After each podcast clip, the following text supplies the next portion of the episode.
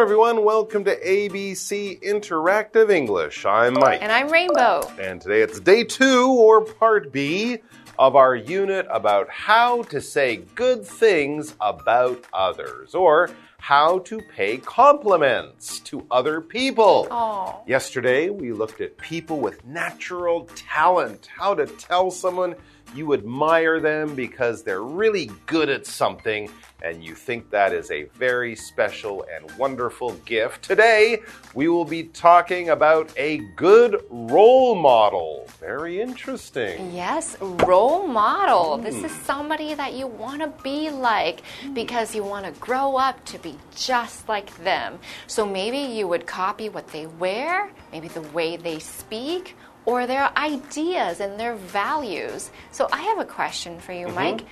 Who was your role model growing up? Or if you had somebody who was your role model, mm -hmm. what would you hope that they would have been? Well, I think for all young people at some time, of course, your parents are your role models. Yeah. They're the adults you know the best, you spend the most time with, and hopefully, if they're good parents, they're also good role models, right? Hopefully, your parents aren't lying and cheating other people, in which case they would be bad role models. But my parents were good, honest people. I think they tried to treat other people well, and of course, that was a role model for me. But I never really had an outside role model, like a, an athlete or some famous person I kind of really admired and looked up to. I had heroes, you know, that I kind of were, was a fan of, but never really like that. But of course, my parents were my role models for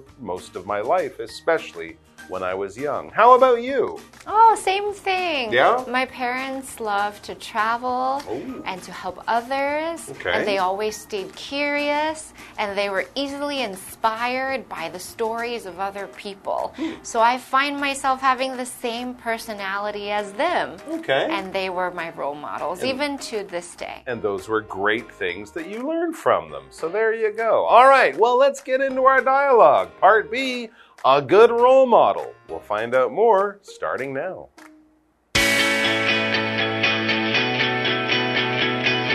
Cole and Megan are by a playground.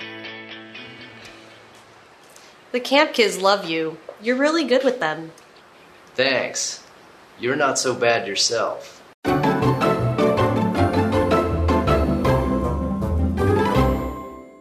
All right, so yeah, part B, a good role model. That's the title of the dialogue we're about to start. But first, let's talk more about this term, role model. Okay, a role is kind of a job or something that you do. And a model, we're not talking about beautiful fashion models you see in magazines.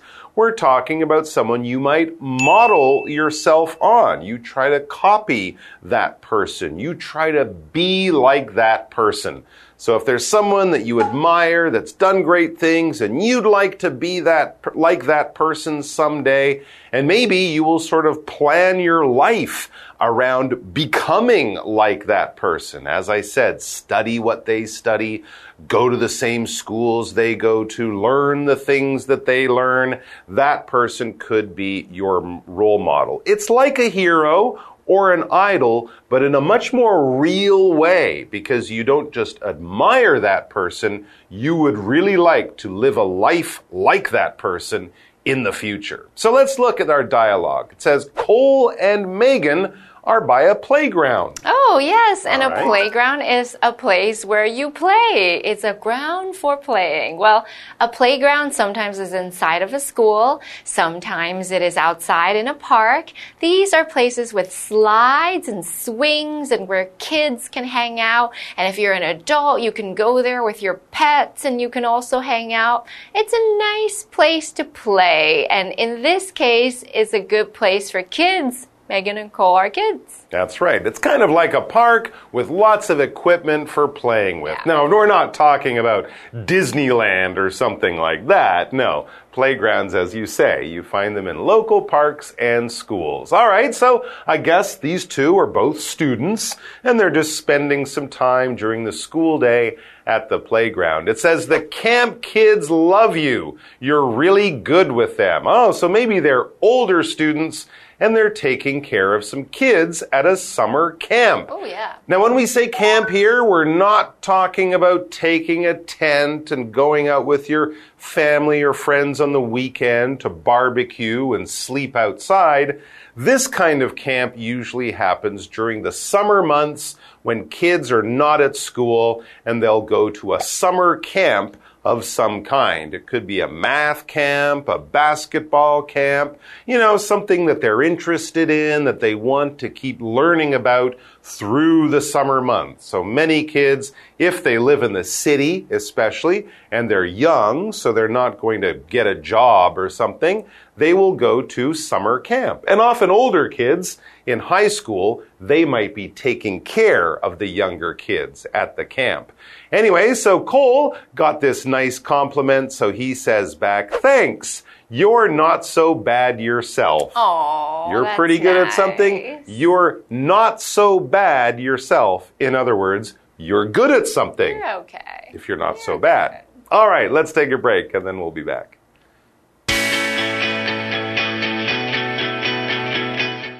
Maybe, but they hang on your every word. How do you get them to do that? I don't know. I just treat them with respect, and they do the same to me. That's cool. I'm an adult and some people don't even treat me like that. Maybe they didn't have a good role model to show them the way. Yeah, the camp kids are lucky. They have you. You're too kind.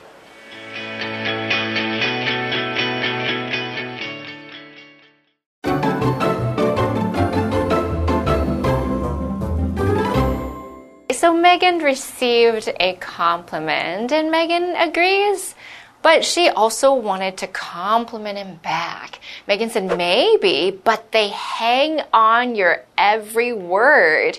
How do you get them to do that? So to hang on one's every word is not really hanging from a tree, not physically, but we're hanging on like we're listening and it's almost like we're waiting and we really want to know what they say and we're going to follow everything they say. So this expression means I really like you and I agree with and I believe everything you say. I'm hanging on to every word you're saying. That's right. If you're a really good speaker and the audience is just so interested, they are clearly hanging on to your every word. Or if I have a really exciting story I have to tell you, you might be hanging on to my every word because you want to know how does the story end? I am giving you a hundred percent of my attention. So these kids clearly like spending time with Cole. He might be one of their favorites in the Oh, summer camp or something. So Megan said a nice thing about him, how the kids really like him and love to spend time with him. Now Cole also, he's not quite sure he should believe everything Megan is telling him. Maybe she's just being a good friend. So he says, I don't know. I'm not sure about the hanging on to my every word. He's probably thinking about the kids who never pay attention to him or something. So he's saying, I don't know about all that. I just treat them with respect and they do the same to me. Okay, so it's not really for Cole about being the most exciting teacher or the coolest teacher. He finds the best way to have a good relationship with the kids is to treat them with respect and they will treat him in the same way. When you treat someone, notice here, we're using it as a verb, not like a special little snack. If you pass your test, I'll buy you a treat, some special little gift or snack. No, here as a verb, this is how you behave to other people. This is the things that you do to other people, how you act around them. If you're very polite, you treat people well. If you're very rude and selfish, people would say, I don't like you. You treat other people badly. You act in ways that make them uncomfortable or unhappy. You act and you behave around them in a way that doesn't show respect. All right, back to the article. So, Cole was saying his secret is to treat the kids with respect, and they will treat him with respect back. Yes, and Megan says, That's cool. I'm an adult, and some people don't even treat me like uh-huh. that. Meaning, some people don't even respect me. That's right, exactly. And Cole is thinking, you know, why would people not respect you, especially other adults? Yeah. And Cole says maybe they, these other people who don't respect Megan, maybe they didn't have a good role model to show them the way. Yeah, maybe. Maybe their parents or teachers, when they were young, didn't treat them with respect, so they never learned how to do this. Kind of why we said at the beginning having nice parents is a good way to have good role models, too. It matters a lot. Megan says, Yeah, the camp kids are lucky. They have you. Oh, that's nice. So even if their parents aren't the best role models, Cole is a great role model for these kids. You're too kind. You're too nice to me. I appreciate your words. You know, I'm trying not to think how wonderful I am because I'm not that great, but you are very kind to say such nice things. And I'd say these two are both lucky to have each other. Yeah, and lucky is an adjective for the word luck. You might have heard people say good luck, good luck. And if you are lucky, then you have good luck. So what does that mean? That means that good things happen to you. You have great friends. You have good money. People are nice to you. And maybe bad things happen to someone else, but always good things happen to you. So we always want to feel very lucky. And if we have good friends, they will also make us feel lucky too. That's right. In life, there are many things we can't control, but if usually good things happen and you avoid the bad things, well, well done. Yeah. You're a pretty lucky person. Yeah. All right, guys, that's all the time we have today. Thanks for joining us. We're lucky to have you spending your time with us, and we look forward to seeing more of you very, very soon. Until then, be well, be kind to yourselves and to others, and we'll see you back here in no time. Bye bye. Bye.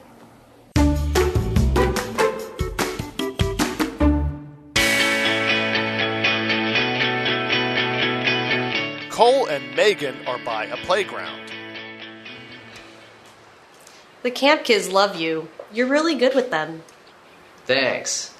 You're not so bad yourself. Maybe, but they hang on your every word. How do you get them to do that? I don't know. I just treat them with respect, and they do the same to me. That's cool. I'm an adult and some people don't even treat me like that. Maybe they didn't have a good role model to show them the way. Yeah, the camp kids are lucky. They have you. You're too kind.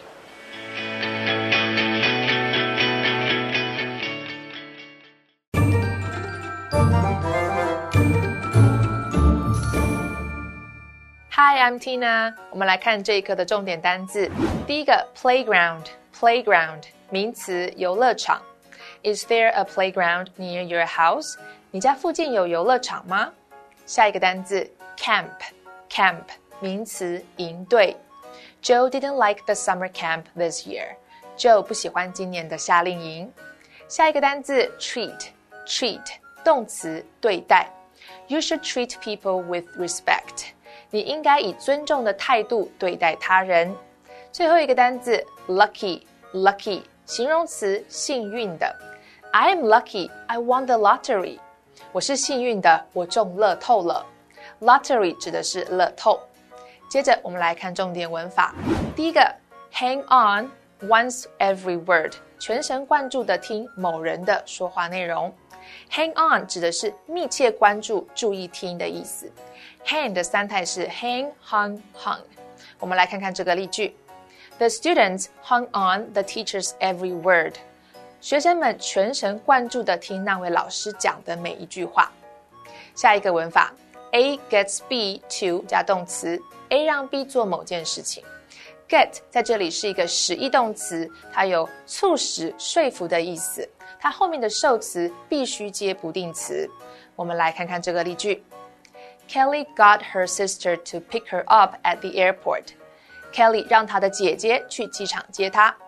最后一个文法：show somebody the way，为某人示范、指引方向。show 指的是透过示范来说明 ，way 表示方法。我们来看看这个例句：An old lady showed me the way to buy the bus ticket. 一位老奶奶指引我去买公车票。以上就是这一课的重点单词跟文法，我们下一课再见，拜拜。